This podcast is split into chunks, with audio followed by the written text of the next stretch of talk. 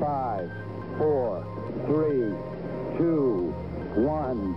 It's one small step for man, one giant leap for mankind. Herzlich willkommen zum Podcast für Kommunikation, Kreativität und Haltung mit Dennis Heltin und Selviger. Bin ich heute wieder in meinem Riverside Online Studio, weil ich immer noch keine Menschen treffen darf, aber ich habe das machen das Beste draus. Ich habe mir heute eingeladen den Business Coach, Berater und Podcaster, äh, Podcast-Kollegen äh, und Partner in Crime, Markus Disselkamp. Schön, dass du da bist, Markus.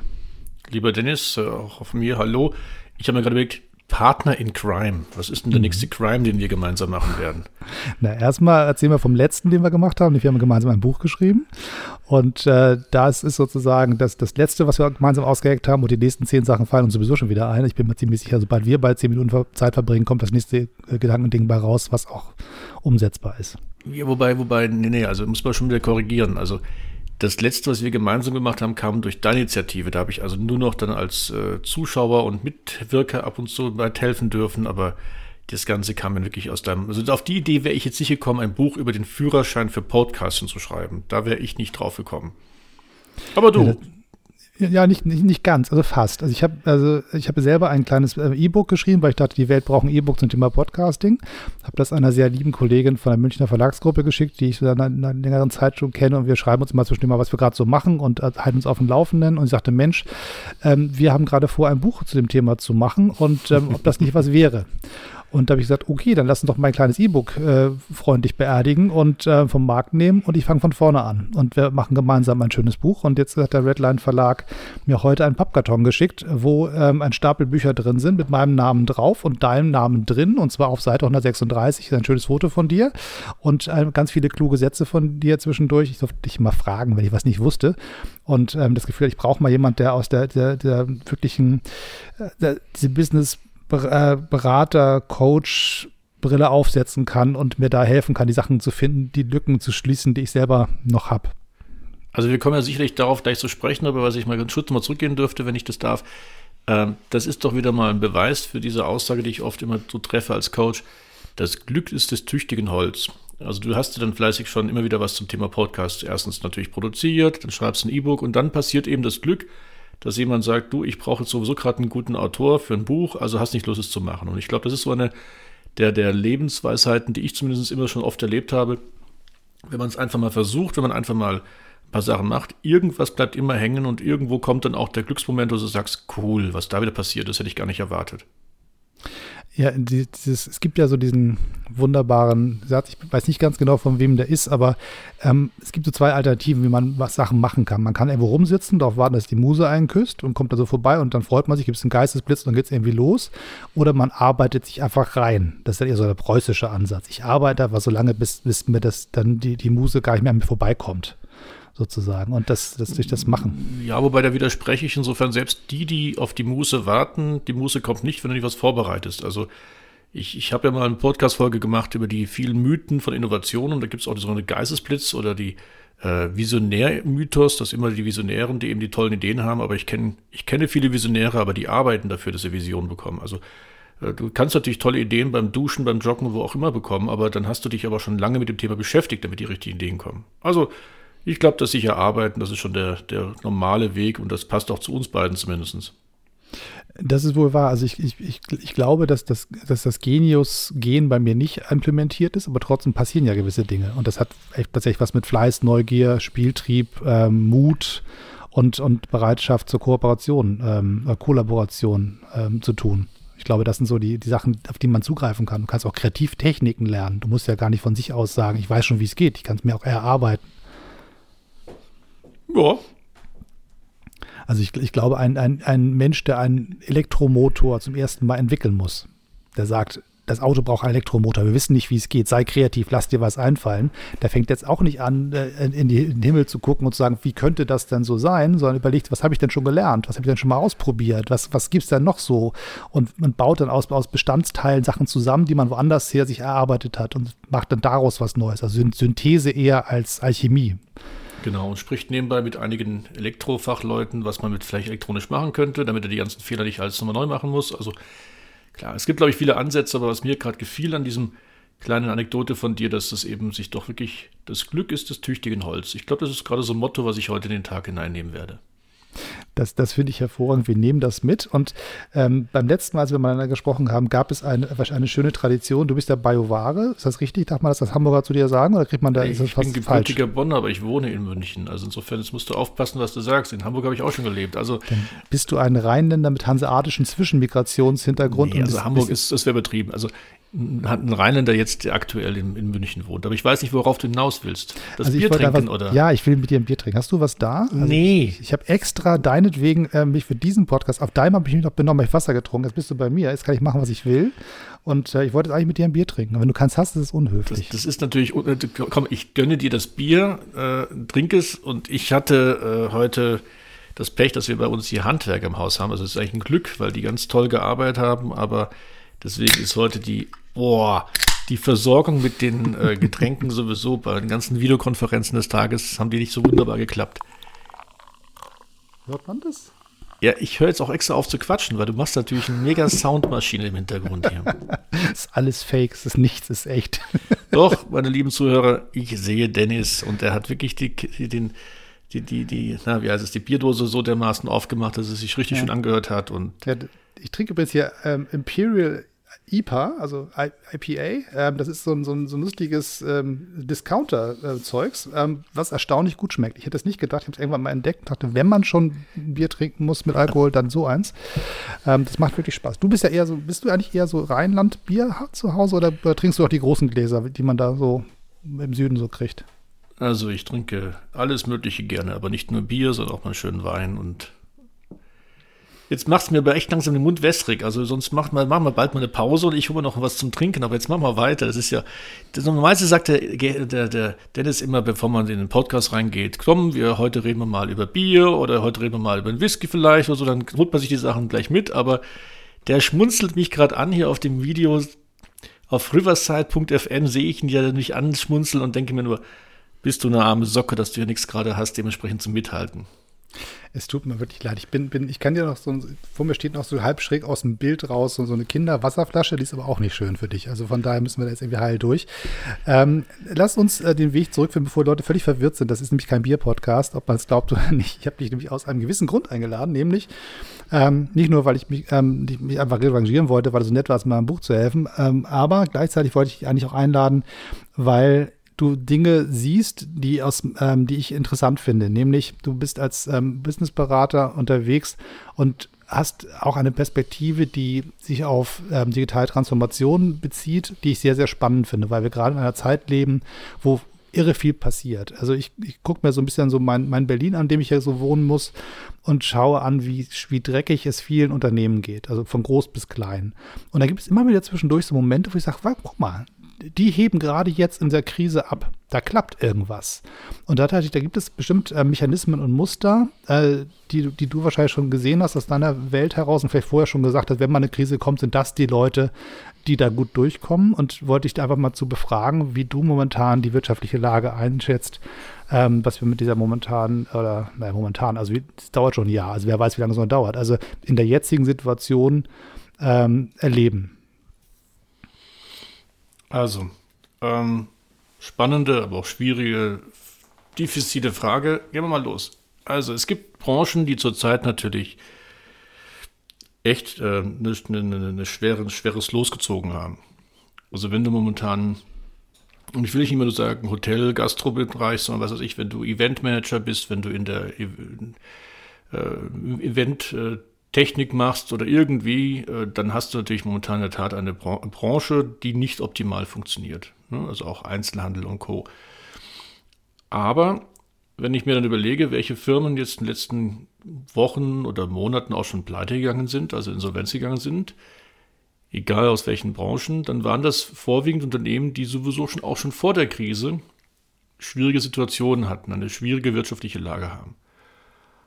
So, und das mal gesagt, habe ich mir ja mal letztes Jahr schon erlaubt, mit Susanne Nickel, mit meiner Kollegin ein Buch zu schreiben, das heißt, die Krise kann uns mal. Und da haben wir schon gesagt, Leute, klar, es gibt Branchen, die sind momentan schwer dran, aber generell ist es immer eigentlich vom Unternehmer selbst abhängig und seinem Team, wie er aus schwierigen Lagen rauskommt. Und es gibt genügend auch Fälle, es gibt sogar im Hotel- und Gastrobereich, wo Firmen momentan durch pfiffige Ideen halbwegs ordentlich durch diese ganze Situation durchkommen. Und das ist eigentlich der Aufruf, den ich immer auch als, als Business Coach sage. Wir sind, das passt auch wieder zu dem Motto, das wir eben hatten, ne? das Glück ist eigenes Schmiedes oder du bist für dein eigenes Volk eben mitverantwortlich. Wenn man ein bisschen aus diesem Tal der Tränen, wo man automatisch reinkommt in schwierigen Zeiten. Da gibt's, haben wir auch in unserem Buch beschrieben, so diesen Zyklus, der, der halt einfach ist, du erkennst eigentlich sehr spät, wie wirklich die schlechte Situation ist, dann glaubst du es lange nicht, du ignorierst es, dann erkennst du es irgendwann, dann kommt so ein Tal der Tränen, aber dann schaffen es manche Menschen, sowohl im privaten eben, aber auch im geschäftlichen, rauszukommen, sich freizuschaufeln, Köpfe frei zu bekommen. Und dann gibt es genügend Möglichkeiten, auch heute, ähm, da wieder in eine gute Wettbewerbsfähigkeit reinzukommen. Definitiv.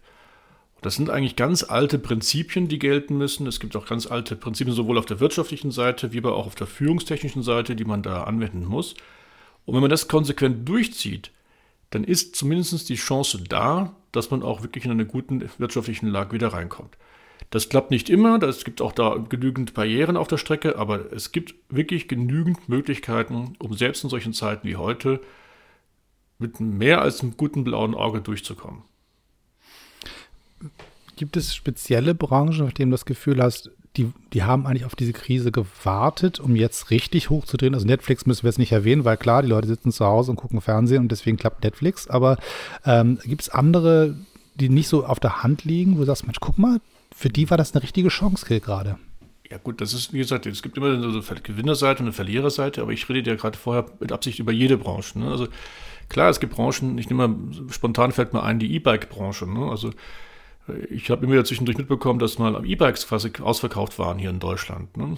Und äh, das ist so eine Sache. Oder ähm, es werden wieder viel mehr ähm, die, die, die, die Großhändler von Weinen oder die Winzer verkaufen ganz guten Wein momentan, aber eben nicht ins Gastrobereich, sondern in den privaten Haushalt. Also es gibt schon da auch Branchen, die wahrscheinlich profitieren, aber unabhängig davon hängt es immer von dir selbst ab, was du daraus machst und wie du dich einfach positionierst. Und ob du mit einem gewissen Witz und einem Querdenken, das, den Begriff muss man momentan ja vor sich genießen, aber eigentlich sagen wir immer schon mal ein bisschen raus aus der, aus der Komfortzone denken, kann man eigentlich in jeder Branche etwas generieren. Und auch da kommen wir, glaube ich, wieder zurück zu dem Punkt, den wir vorhin hatten, mit dem, mit dem Fleiß, das, das Investment, den, den Schweiß, den man investieren muss in solchen Zeiten, der einfach nochmal überhalb von dem liegt, das Tagesgeschäft gut zu, scha zu schaffen. Diese extra Dosis von Engagement, glaube ich, das ist auch ja, so ein Punkt. Das ist genau, der, genau, das ist der Punkt. Weißt du, es reden wir momentan von Corona. Ähm, ich mache sehr viel zum Thema, wie du es gerade sagtest, Digitaltransformation. Viele Leute erkennen ja heute immer noch nicht, dass die digitale Transformation längst der Fall ist.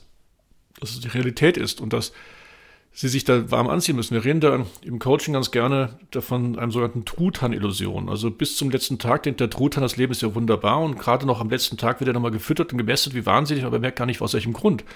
Und dieses Ignorieren, dass eigentlich, selbst wenn du momentan gute Zahlen hast, der Umsatz stimmt, sogar der Gewinn stimmt, du trotzdem eigentlich längst schon ein toxisches Geschäftsmodell hast, wo eigentlich die Giftspritze schon im Körper drin ist und sich ausbreitet, das das wollen ja viele Firmen nicht wahrhaben. Du lebst so in dieser, auf der Sonnenseite, es ist alles wunderbar in der Komfortzone. Und insofern, ein bisschen böse gesagt, ist auch Corona eine gewisse Zäsur, Zäsur mal auch mal zum Bereinigen, dass so manche Firmen, die also wirklich schon seit Jahren offensichtlich nicht optimal gemanagt werden, dass die jetzt auch mal halt wirklich mal auch mal eine, eine Wand erleben und sagen, hey, jetzt geht's aber nicht mal weiter, jetzt musste ich mal wirklich mal leider auflösen und dich wieder neu sammeln.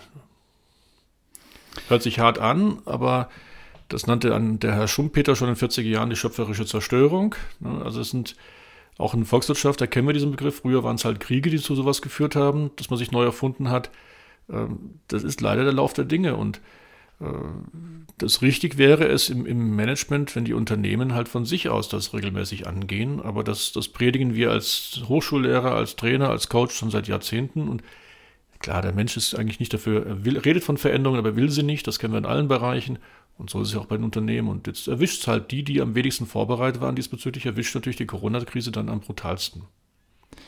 Also ich, ich wäre ganz an dem Punkt, wo ich sage, naja gut, da wird halt was kaputt gemacht und neu gebaut, dann haben wir ein bisschen kreative, kreatives Schaffen und dann geht es irgendwie weiter, wenn da nicht diejenigen wären, die dafür nichts können. Also ähm, wenn ich in einer Firma arbeite, mein Brot da verdiene und ähm, jeden Tag tapfer meinen Job mache und dann hat dann irgend so ein, so ein, so ein ähm, Manager es nicht verstanden, dass es heutzutage E-Commerce gibt und dass man mit einem riesengroßen äh, Kaufhaus in der teuren Fußgängerzone nicht dauerhaft klarkommen kann. So, wenn die Konkurrenz von Zalando und Co. da ist, muss ich mir was Eigenes einfallen lassen, um da irgendwie mitzuhalten und das kann das nicht zehn Jahre verschlafen. Also, mich falsch verstehen, äh, wenn ich es jetzt gleich sage, aber ähm, klar, also wir können aber uns immer nur die Schuld auf die Manager legen. Ähm, die trifft es natürlich und auch vor allem die Top-Manager. Aber ähm, diese, diese, diese Verhinderung, sich zu verändern, trifft ja auch viele Mitarbeiter. Und ich kenne genügend, ähm, die in Unternehmen sind, wo du eigentlich sagst, sag mal, wozu brauchst du diese Firma eigentlich noch? Dann sagen sie, ja, aber weißt du, ich halte es noch durch bis zu meiner Rente. Äh, die sind ja auch nicht bereit, sich so mal zu verändern und zu anderen Firmen zu gehen. Gut, es gibt auch Regionen, wo man sich nicht so leicht einen neuen Job suchen kann. Es gibt auch bestimmte Ausbildungen, wo man sich sofort einen neuen Job suchen kann. Ist alles okay, aber es gibt auch genügend Menschen, die in ihren Firmen so festgefahren sind. Ich sage manchmal so die menschlichen Zombies. Morgens mhm. kommen sie in die Firma, geben ihr Gehirn ab, machen einen Job nach Vorschrift, dann ist abends ihr Gehirn und am Abend sind die auf einmal total spannende Persönlichkeiten. Und da glaube ich mir schon immer wieder mal die Frage, warum macht ihr denn da nichts anderes? Warum verändert ihr euch nicht? Aber es ist halt diese Bequemlichkeit, die man dann hat. Und äh, Schon, wenn ich da so rein, reinspringe, aber die Frage ist ein bisschen, wenn wir von, kann man von Truthahn, jetzt bin wir eher beim, beim anderen Geflügel, also Huhn und Ei.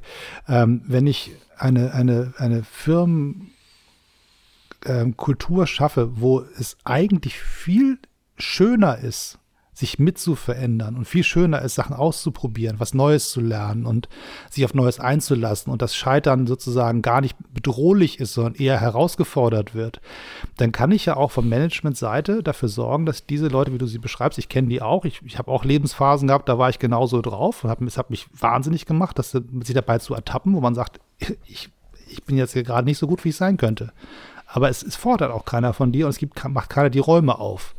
Und da muss man ähm, im Zweifelsfall den Wechsel dann aus eigener Kraft schaffen oder jemand muss einem dabei helfen. Ähm, nur hatte ich das, das Glück, dass in solchen, Beruf, solchen beruflichen Phasen bei mir immer dann, dann so, so, ein Jobwechsel kam, wo ich dann sagen konnte, ich bin jung genug, ich habe genug gelernt, die Ausbildung gibt es her, ich ähm, äh, kann mich noch bewegen, ich habe diese Flexibilität noch. Wenn ich jetzt aber fünf, zehn Jahre älter bin und dann daneben schon eine Weile bin und diesen, diese Flexibilität alleine nicht mehr hinkriege, dann ist sozusagen die Frage, wie viel kann ich selber schaffen dazu und aus der Verantwortung lassen möchte ich niemand. Aber gleichzeitig halt auch sagen, naja, also wenn ich in einer Firma weiß, sobald ich den Kopf rausstecke, kommt da irgendein Vorgesetzter und haut mir den Kopf ab, weil ich habe ja gestört. Dann tue ich das natürlich auch nicht und dann gebe ich tatsächlich lieber meinen Hirn beim Pförtner ab, wie du sagst, und gehe dann kein Risiko ein und am, am Ende kann ich dann auch niemandem mehr helfen, wenn es mal schwierig wird im Unternehmen. Du, absolut, absolut nachvollziehbar, du hast vollkommen recht. Ne? Aber das ist, wie du sagst, Henne und Ei. Du, die Manager schimpfen manchmal über ihre Mitarbeiter, die sich nicht verändern lassen. Dann sage ich aber auch, ich lebe es aber auch nicht richtig vor. Aber ich habe auch schon Mitarbeiter, wo ich dann manchmal selbst sage, also die gehören hier echt auch nicht mehr hier dazu. Ne? Mit denen kannst du nichts mehr verändern. Also der plumpe Spruch heißt immer, der Fisch fängt am Kopf an zu stinken. Das ist definitiv richtig. Aber es gibt auch wirklich Firmen, wo du dann als Manager auch mal hingehen musst und müsstest du wirklich doch ein paar Leute mal rausnehmen, weil die passen nicht, um die neue Kultur reinzubekommen. Und dann ist immer die Frage, willst du das, kannst du das, darfst du das? Also das ist eine sehr, sehr schwierige Frage und je größer Firmen sind, umso schwieriger wird das auch. Ja. Deswegen erleben wir gerade so einen Trend des sogenannten Unbundlings, also große Firmen werden aufgesplittet in kleinere Einheiten, die man eher meint, dann führen zu können. Viel wird ja auch mit der ganzen Thematik Agilität momentan versucht zu diskutieren, nach dem Motto, wir sind jetzt alle agil und der, der, die Führungskraft soll auf jeden Fall immer ein Coach sein. Das stimmt ja auch nicht so ganz, weil erstens nicht jeder Mensch findet sich in agilen Strukturen zurecht. Auch die, es gibt Zeiten wie jetzt in Corona-Zeiten, da muss doch ab und zu als Chef ein Kapitän sein und einfach mal Entscheidungen treffen. Also das ist eine sehr ambivalente Situation.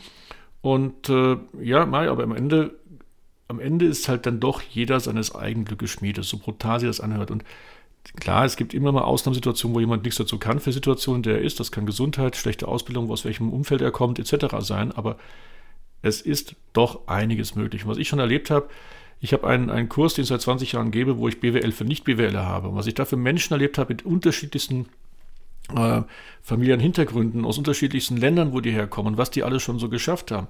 Und das reißt mich ja auch immer wieder selbst zu sagen, komm, dann, wenn die das stemmen, dann mache ich auch weiter, weil das gibt einfach viel Kraft und es gibt diese Kultur. Und manchmal bin ich mir bei uns in Deutschland ein bisschen eher ängstlich und sage, sind wir nicht schon so zu satuiert, zu satt? Der, also man darf jetzt nicht verallgemeinern, aber sagen wir mal tendenziell, wo man sich auch fragt, sagen wir, okay, und, und wer strengt sich denn noch so an? Also ich glaube schon, dass es sehr, sehr, sehr viele gibt, die ähm, also sagen wir so, ich glaube, dass die, die, meisten Menschen sich anstrengen und auch anstrengen wollen. Ich glaube, es hat auch was, es macht was mit ein, wenn ich nach Hause komme und stolz bin auf meiner Tagewerk. So. Es gibt auch Leute, Schnarchnasen, gar keine Frage. Ich kenne genug Schnarchnasen, habe eine lange Liste in meinem Kopf, die ich jetzt aufzählen könnte, aber sie jetzt nicht tue. Ähm, aber es gibt sehr, sehr viel mehr, glaube ich, Menschen, die bereit sind, ähm, sich zu engagieren und auch die, die 10% extra in den Laden zu investieren, für den man arbeitet. Einfach nicht nur, weil sie dem Arbeitgeber gefallen wollen, sondern weil sie sich selbst gefallen wollen, weil sie sagen wollen, ohne mich wäre es hier nicht so geil. Hier, wir haben was Neues Klar. geschaffen, das Team funktioniert besser, ähm, wir sind irgendwie stolz auf das, was wir treiben, weil ich was investiert habe. Und äh, das kann tatsächlich sein, ich bin die, die, der Verkäufer, die Verkäuferin bei Aldi an der Kasse, die dafür sorgt, dass die Leute da gerne hinkommen, weil die wissen, bei der, der Person an der Kasse geht schnell. Die kann das und die hat noch einen netten Spruch drauf. Die schafft eine Ladenatmosphäre. Und jemand anders äh, entwickelt einen neuen Motor für ein, ein, Fahrzeug und macht das dann über diesen Weg. Und jeder hat so da, wo er so ist, ähm, die Bereitschaft zu investieren äh, in sein Umfeld und sein Arbeitsumfeld das ist, also es ist auch, ist auch mein Menschenbild. Also ich glaube, dass die Arbeit uns prägt. Das ist ein, der, der, alte linke Satz. Wir prägen unsere Arbeit und die Arbeit macht was mit uns. Wir machen die Arbeit und, und, und wir sind das, was wir tun. So. Ähm, aber ich glaube, dass es schwierig ist, ähm, zu sagen, es, es gibt so eine, so eine, äh, die, wenn man zu sehr bei, bei Wirtschaft nur auf die Management-Ebene guckt. Ich glaube, das ist sozusagen der Moment, wo es, wo es wo man Dinge verliert. Ein Unternehmen lebt von mehr als nur von den guten Managern. Ja, aber das, aber, also erstmal, ja, aber wo ist, also es gibt eine, es gibt eine äh, sogenannte Balance Scorecard. Da wird schon seit Jahrzehnten gesagt, du bist nur dann als Firma erfolgreich, wenn du erste Stufe du einen ordentlichen finanzielle Daten lieferst, also klassische Rentabilität, Liquidität etc. Dann heißt die nächste Stufe, du bist nur dann wiederum rentabel und liquide, wenn du zufriedene Kunden hast. Klammer auf, übrigens, Kunden sind Menschen, also da muss man mit Emotionen arbeiten, etc. Klammer zu. Dann die zweite, dritte Stufe heißt dann, die Kunden sind nur dann zufrieden, wenn deine Prozesse stimmen, also wenn du schnell deine Ware bekommst, richtige Qualität und auch die Reklamationen bearbeitet werden, wenn es überhaupt welche geben soll.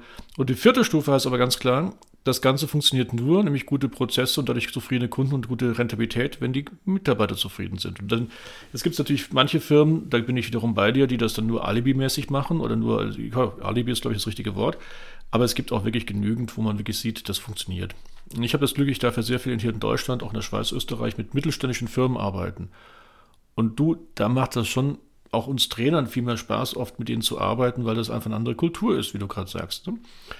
Aber die Kultur, und deswegen bin ich da gerade eben so hart gewesen, kommt, na, ja, der, der, die Chefs prägen eine gewisse Kultur, aber auch die Mitarbeiter prägen Kulturen. Und ich habe das erlebt mal bei einem großen Konzern, wo ich selbst angestellt war. Wir hatten einen unmöglichen Chef, der hat eine miserable Kultur vorgelebt, aber wir haben unter uns eine super Kultur hinbekommen und hatten viel Spaß.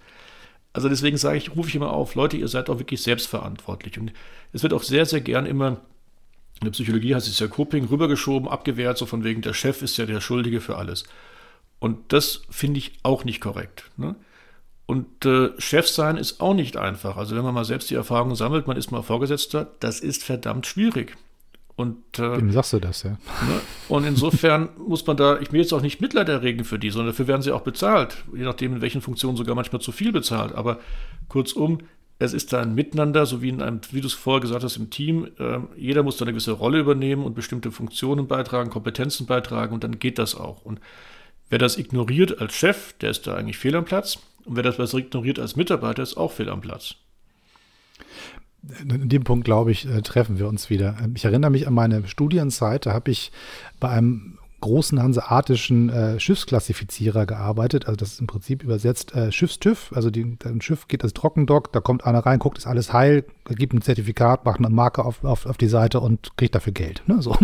Und das, äh, der germanische Deut war das damals, da habe ich gearbeitet. Das ist ein, ein uraltes Unternehmen gewesen, ein großer hanseatischer Tradition. Und in der Abteilung, in der ich war, als studentische Aushilfe, gab es einen Abteilungsleiter, der war Kapitän zur See. Der hat irgendwann entschieden, ich möchte mal an Land bleiben, weil immer wegfahren ist irgendwie doof, man sieht die Familie nicht mehr und man wird irgendwann auch ein bisschen älter und möchte sesshaft werden. Also machte der eine schöne kleine Datscha im, im alten Land auf an der Elbe und fuhr halt mal nach Hamburg rein, ging ins Büro und guckte sich halt die Schiffe dann von papierseitig aus an. Ähm, und ich stellte fest, ich war ein normaler Mitarbeiter. Obwohl ich Studi war, wurde ich respektiert, ich wurde eingeladen zur Sitzung, ich, ich konnte sagen, was ich dachte, ich konnte Input geben, ich, ich wurde gefragt nach einer Meinung und ich, meine Leistung wurde mit einem Danke und einem Kaffee morgens, äh, der Chef hat aber selber gekocht. Ne, so. War alles super. Und dann gab es irgendwann einen Führungswechsel ähm, der ging in Rente und ein jüngerer Kollege übernahm den Job. Völlig andere Ausbildung, also, also quasi eher von der theoretischen Seite, eher Betriebswirt und nicht zur See gefahren. Und der hat eine völlig andere Führungsqualität äh, an den Tag gelegt. Der hat auch seine Verdienste sicherlich um, um, um die Abteilung gehabt, aber ich war von einem Tag zum anderen raus, weil ich war nur noch Student. Und was mischst du dich hier ein? Ähm, das geht dich nichts an. Ähm, da laden wir dich halt nicht mehr ein, wenn du dich hier zu Wort meldest in Sitzung und so weiter. Und dann habe ich bisschen nachgedacht, woran kann das wohl liegen? Was, was ist da schiefgelaufen? Ähm, und mein Eindruck war, dass so ein Kapitän zur See weiß, mein Dampfer fährt nur dann, wenn jeder Einzelne an Deck seinen Platz hat, weiß, wo, wo er gut ist und seinen Job ordentlich macht und sich wohlfühlt. Weil wenn, wenn, äh, der, wenn die Mechaniker einen guten Job machen und der Koch schlechte Laune hat, wird der ganze Dampfer nicht heil ankommen. Das heißt, das Gesamtverständnis fürs gesamte Team in all seinen Facetten und die alle zu wertschätzen in dem, was sie tun das ist sozusagen ähm, das, was, was die, die, die, die Magie ausmacht, die auch nicht, die man lernen kann, klar. Also bringst Menschen das ja auch zum Beispiel bei in dem Bereich, wo du unterwegs bist, aber gleichzeitig ist da eine weitere Komponente, die aus der Persönlichkeit dieser Führung heraus, Person herauskommt, die man auch nicht echt nach, nur nachspielen kann. Die muss man schon auch leben können. Ja, aber jetzt mal ganz ehrlich, ich würde, hätte gerne mal deinen, deinen alten Kapitänschef kennengelernt, noch in jungen Jahren, wie er sich da benommen hat. Ne? Vielleicht hat er einen guten Lehrmeister auf dem Boot, der ihm das mal über die Offizierskarriere dann beigebracht hat, wie man sich da benehmen muss und wie man da am besten die Leute mitnimmt. Ähm, das Problem ist ja, wir haben ja zwei Probleme. Erstens, viele Leute werden ja in Führungspositionen reingeschmissen und sind dafür eigentlich noch gar nicht dafür vorbereitet. Also in der Uni lernt man eigentlich nicht führen.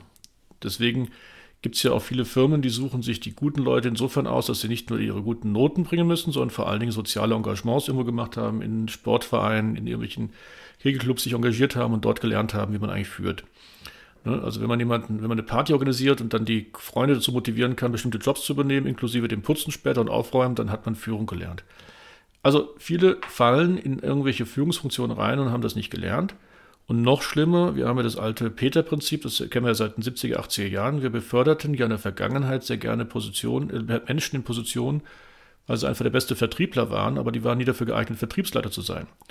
Dann wäre dem Peter-Prinzip, also so lange jemanden zu befördern, bis er den maximalen Bereich der Unfähigkeit erreicht hat. Und das haben wir in der Tat früher gemacht. Das ändert sich heute ein bisschen, weil wir jetzt eigentlich mehrere parallele Karrieren machen können. Wir können Karriere machen als Experte, aber auch als äh, Führungskraft. Also es ergibt sich ja jetzt immer mehr auch in diesen ganzen agilen Strukturen.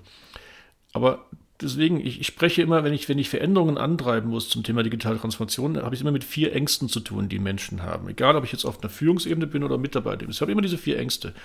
Das einmal nicht die, ob das Nennen das, das sogenannte Informationsdefizit, Menschen sind gar nicht informiert, also gar nicht sensibilisiert für bestimmte neue Themen, dass die notwendig sind. Das zweite wird schon ein bisschen heftiger dem Qualifikationsdefizit. Also manche Menschen sind, oder viele Menschen sind halt dann gar nicht qualifiziert. Ich erlebe das jetzt, ich soll Leute zu motivieren, mit mir KI-Projekte zu machen, also künstliche Intelligenz oder Blockchain. Und die haben noch nie davon gehört, die haben riesen Angst davor. Und dann Ängste führen zu Barrieren, führen natürlich zu Ablehnhaltung etc. Dritte ist dann das sogenannte Organisationsdefizit. Und da bin ich bei dir wiederum, wenn dann natürlich eine Struktur auch gar nicht vorgibt, dass du irgendwo kreativ sein kannst, wenn du sogar als, als, als neuer Mitarbeiter gar nicht äh, in bestimmte Themen eingeladen werden darfst oder gar keine Budgets hast, dann hast du so das Problem. Und in der Tat, die vierte, die größte Barriere, die wir mal haben, ist das sogenannte Motivationsdefizit. Das ist viel zu nett formuliert. Da geht es um Macht, um Prestige, um Ego. Und ja, da kommt jetzt so ein junger Chef, der sieht dich dann kaum älter als du wahrscheinlich und der will erstmal zeigen, dass er der Tollste ist. Das ist immer das Problem bei diesen jungen Vorgesetzten. Ich war auch nicht besser in meinen frühen Lehrjahren. Vielleicht bin ich ja heute noch genauso schlimm, aber jedenfalls weiß ich, dass es früher genauso war. Und da haben wir halt in der Ausbildung vielleicht nicht immer drauf geachtet. Also gerade bei Großkonzernen konnte man ja extrem schnell als junger Mensch Karriere machen. Bei manchen Mittelständlern wirst du erstmal lange geschliffen, bevor du mal die Karriere machst. Aber ganz ehrlich, klar, es geht um Persönlichkeiten, es geht um die richtigen Führungskräfte, aber noch einmal, wir alle sind dafür verantwortlich, dass wir rauskommen. Deine Frage geht ja um das Thema Corona. Wie kommen wir raus, wie aus dem Sumpf dieser Vergleichbarkeit, wie ich es immer ganz gerne in der strategischen Lehre mache. Viele Firmen sind ja sowas von vergleichbar mit ihrem Angebot, sowas von langweilig. Das nenne ich immer den Sumpf der Vergleichbarkeit und damit Austauschbarkeit. Und schon seit den 80er Jahren wissen wir strategisch, du musst einfach entweder dich positionieren als einer, der wirklich so operativ exzellent ist, also wenn du das mit den Kostenführer, dann kannst du auch in heutigen Zeit in vielen Branchen sehr erfolgreich sein. Und übrigens, wir gewinnen ja gerade in der Corona-Zeit noch wieder das, ähm, du hast mich nach Branchen gefragt, da konnte ich jetzt sofort nicht antworten, aber was wir, wir haben einen Megatrend gerade, ist, viel Industrie verlagert wieder ins Insourcing hier nach Deutschland gerade im Rahmen der ganzen Corona-Diskussion und der digitalen Transformation. Wir können mit neuen Technologien Klassisches Beispiel ist der 3D-Druck auf einmal wieder kostengünstiger in Deutschland produzieren, als wenn wir was in China produzieren lassen. Nicht in allen Bereichen, aber in vielen Bereichen. Also da geschieht gerade sehr viel. Oder du bist in der zweiten Schiene, und das gilt auch schon seit 30 Jahren, du bist ein Nutzenführer, du bist ihren Mehrwert für den Kunden. Und ähm, ich kenne ein Hotel, was gerade halt seine Flächen halt anderweitig nutzen kann, äh, einfach weil da mal ein bisschen quer gedacht wurde und dieses Hotel ist zu 80 Prozent ausgelastet, weil sie eine pfiffige neue Nutzung gefunden haben und damit als Nutzenführer im Markt sind. Also das ist diese Kreativität und kommt jetzt nur von der Führungskraft? Naja, klar, du hast vollkommen recht, die Kultur dafür kommt vorwiegend von der Führungskraft, das wird davon sehr geprägt, aber wir Mitarbeiter oder die Mitarbeiter selbst können da wahnsinnig viel beitragen. Und das ist der, der Punkt, der mir halt immer so wichtig ist. Ähm, es ist ein Team und das Team kann gemeinsam auch in solchen Zeiten wie dieser schlimmen Corona-Phase echt was bewegen. Äh, ich, es klang so ein bisschen so, als hätten wir da eine komplett kon konträre Einschätzung. Ich glaube, das ist gar nicht so. Also die Frage ist sozusagen, wo Führung beginnt. Ich glaube, das ist sozusagen der Definitionsschlüssel zu dieser Frage. Wenn ich jetzt sage, der Unternehmenschef ist der Schuldige an allem Übel und allem Wohle, dann glaube ich, dann laufen wir wirklich schnell auseinander. weil ich, also die Frage ist, was macht ein Teamleiter? Was macht ein Abteilungsleiter? Was macht ähm, sozusagen der, der Ausbilder, der seine zwei äh, äh, Auszubildenden dadurch durch seinen durch den Berufseinstieg führt? Ähm, was macht der Kollege, der dem anderen mitzieht, der gerade ein bisschen, ein bisschen Durchhänger hat? Also das sind auch alles Führungsrollen, die man da mal formal zugewiesen bekommen hat und mal einfach selber auch mal einfach ein Projekt, kriegst du fünf Kollegen im Büro gesperrt, äh, denkt euch was aus, wir haben ein Problem, löst das. Dann gibt es immer irgendeinen, der sagt, okay, ich schnapp mir jetzt mal den Stift, ich gehe mal nach vorne an die Flipchart und jetzt sortiere ich uns mal. Irgend, irgend so einen, der den Impuls aufnimmt, sagt, jetzt bin ich mal für diese Stunde die Führungskraft. Auch wenn ich die Rolle formal nicht habe. Und das sind so die Momente, äh, wo man das Gefühl hat, guck mal, Führung ist viel mehr als nur Hierarchiestufen. Und wenn das funktioniert, genau. wenn man dafür die, sich die Traute auch entwickeln darf und soll und kann, dann, glaube ich, kann es klappen. Das ist, das ist ja, in, in, sagen wir, heute wird es unter agil verkauft, aber das äh, jetzt in meinem Alter habe ich ja schon ein paar Firmen erleben dürfen und da gab es das auch schon, bevor man über Agilität gesprochen hat. Ähm, es gibt, es ist, erfolgreiche Firmen wissen, dass es geht weniger um Hierarchien, um Stellen, sondern um Kompetenzen und um Rollen. Und Rollen heißt, es gibt verschiedene Rollen in Projektarbeiten, gibt es verschiedene Rollen.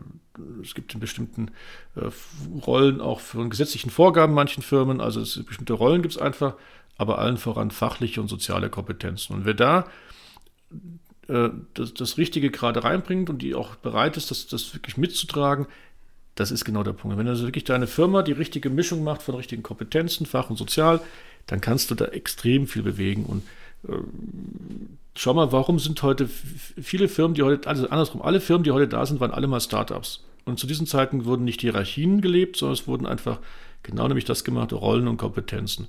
Und dadurch ist das Ganze auch entstanden. Die ganze Wirtschaftskraft, die wir heute haben, kommt aus diesem ganzen Grundgedanken.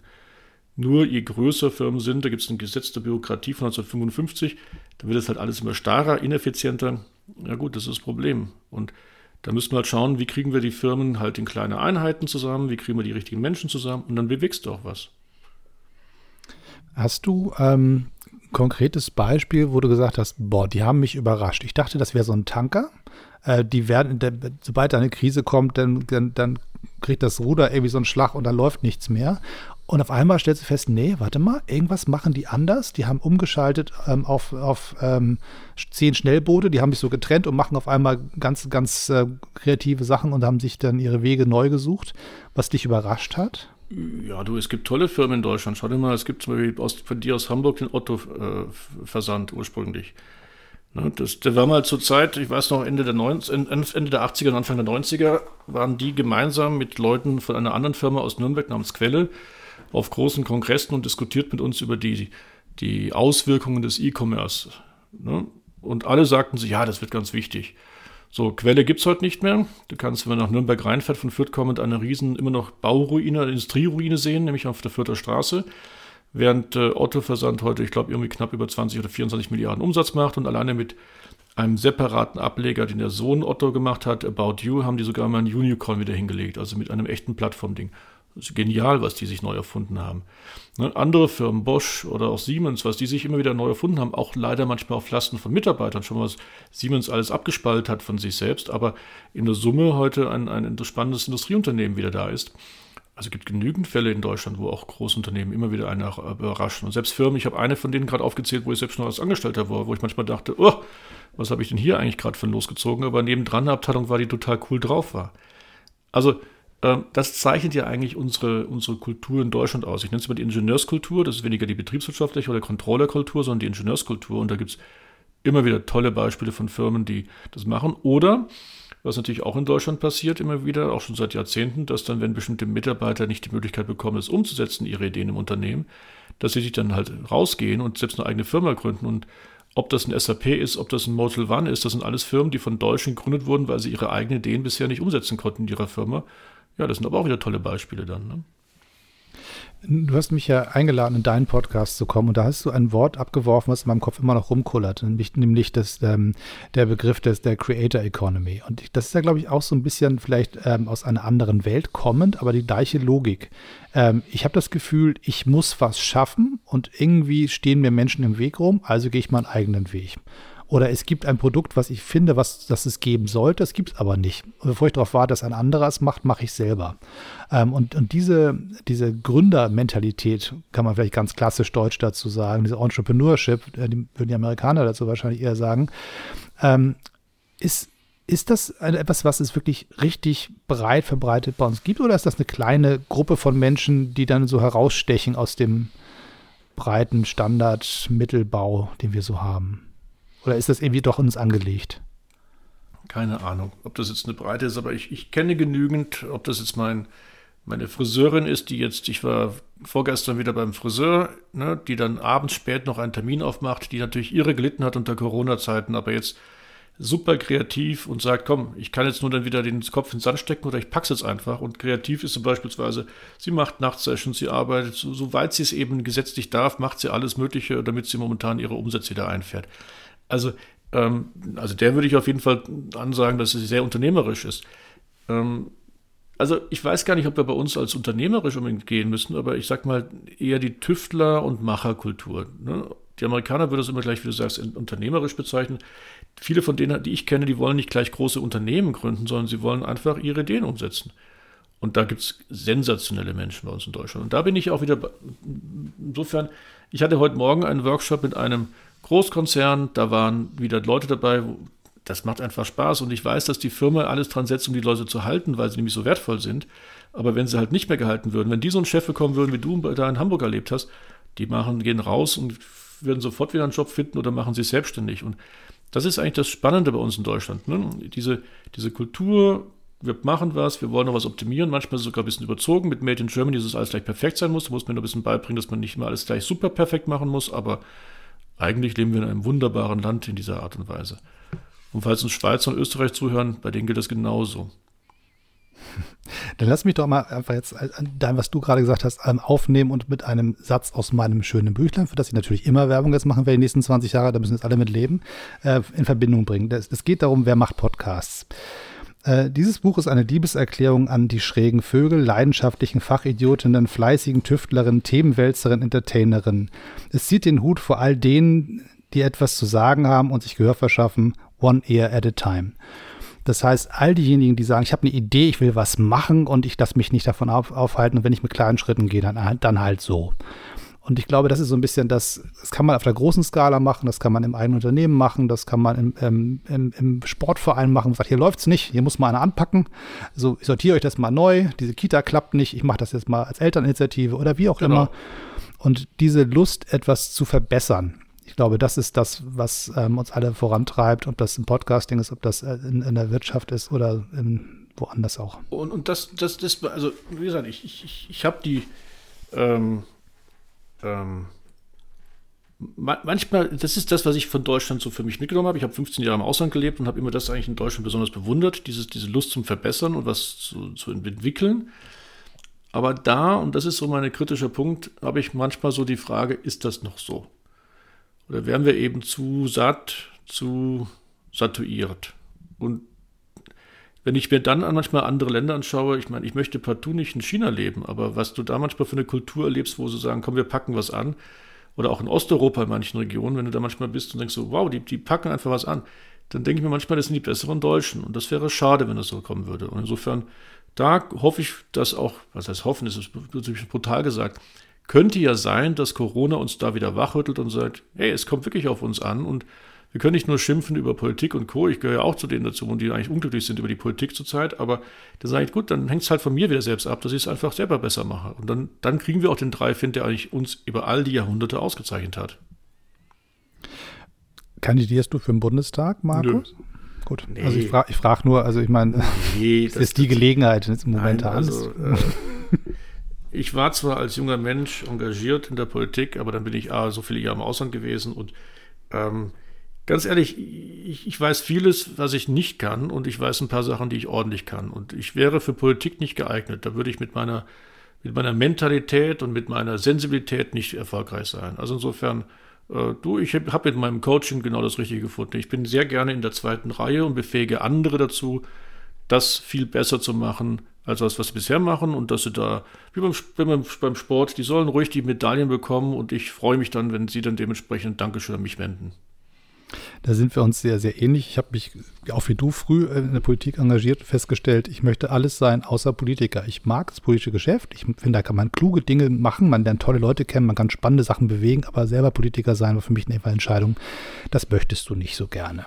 Da gehöre ich nicht hin. Ich gehöre auch eher in die beratende Rolle und ähm, fühle mich da auch wohler als wenn man mein Gesicht auf einem Plakat sehen würde. Das ist auch nicht meins. Wobei aber du besseres Konterfei hast als ich, also insofern alles okay. Na, na, na, na, kommt der, der, der schöne Mann aus München. Ja, so. Ach, sag das meine Frau. Ja. Hol sie her, es ist ein Podcast, wir können machen, was wir wollen. Markus, ich danke dir ganz herzlich für deine Zeit. Ich lasse dich auch zurück zu deiner Familie. Und beim nächsten Mal warne ich dich vor, dass wir ein Bier zapfen. Ich habe jetzt möglichst langsam getrunken, ein ganz kleines Gläschen nur, damit das nicht ganz so doll äh, anstrengend für dich ist, dazu zu gucken. Du, jetzt werde ich, ich habe mir ja gerade zwischendurch mich warm geredet gehabt zum Thema Whisky, also jetzt werde ich mir auch schön Whisky gönnen. Das, das, das kann ich dir verraten. Hast du einen guten Tipp? Äh, wir werden ja nicht gesponsert. Insofern, nee. liebe Sponsor, jetzt kommt ihr endlich mal auf die Idee, uns mal zu sponsern, dann können wir euch dementsprechend auch Tipps geben. Du, es gibt herrliche Single Malls aus den verschiedensten Ländern bis hin nach Indien und Japan. Also überall gibt es auch in Deutschland, gibt schöne Sachen, die man trinken kann. Okay, aber du bist tatsächlich ähm, äh, Single Malt, ähm, ist, ist, ist eher so deine. Trinkst du den äh, tatsächlich böse kalt oder trinkst du den eher handwarm?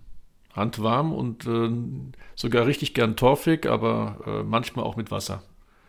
Okay, also torfig mit dem Tropfenwasser oder richtig äh, mit zwei Finger breit und so? Hängt davon ab, wie die Lust gerade ist. Okay, also auf, also auf, alle Fälle ein, ein, ein äh, gezielter ähm, Geschmackssucher. Genau. Okay. So wie beim Podcasten. So ist das Schleifchen wieder drauf. Der Mann macht das auch in einer großen Routine. Ich freue mich sehr, dass du bei mir warst, Markus. Ich bedanke mich nochmal ganz herzlich, dass du mir für mein Buch ordentlich mitgeholfen hast. Das ist super und dein Exemplar geht auch heute in die Post. Ich bin schon sehr gespannt, wenn ich es dann endlich in der Hand halte. Ich durfte bisher nur gleich die Auszüge ab und zu mal sehen. Die fand ich schon total klasse, aber äh, ich freue mich dann sehr, wenn ich es dann in der Hand halten darf und dann dementsprechend auch ehrlich weiterempfehlen darf. Genau, ich werde jetzt hier zur Poststation und werde all diesen netten Menschen, die mir geholfen haben, schön parkieren, packen und das alles in die Post tragen und mich freuen, wenn sie ankommen bei euch. Ja, und auf gut Deutsch, wir messen ja den Erfolg, jetzt bin ich wieder der Management-Trainer, den Erfolg von deinem Buch, mess mal, wie viele gute neue Podcasts auf den Markt kommen, die dann wirklich spannenden Content geben und uns schöne Stunden der Unterhaltung, des Nachdenkens geben. So machen wir das. Ich, Markus, du, du, merkst, ich mag dich nicht gehen lassen, aber ich habe von meiner Mutter gelernt, wenn du anfängst, dich zu verabschieden, dann mach es auch zu Ende und dreh nicht die nächste Runde. Ähm, deswegen, bis dann, vielen Dank, bis zum nächsten Mal. Du bist Teil der Podcast-Familie und wirst immer wieder eingeladen, wenn du was zu erzählen hast und wenn ich zu lange warten muss, dann lade ich dich halt wieder selber ein. Es war mir eine große Freude, lieber Dennis, und äh, viel Erfolg mit deinem Buch. Dankeschön.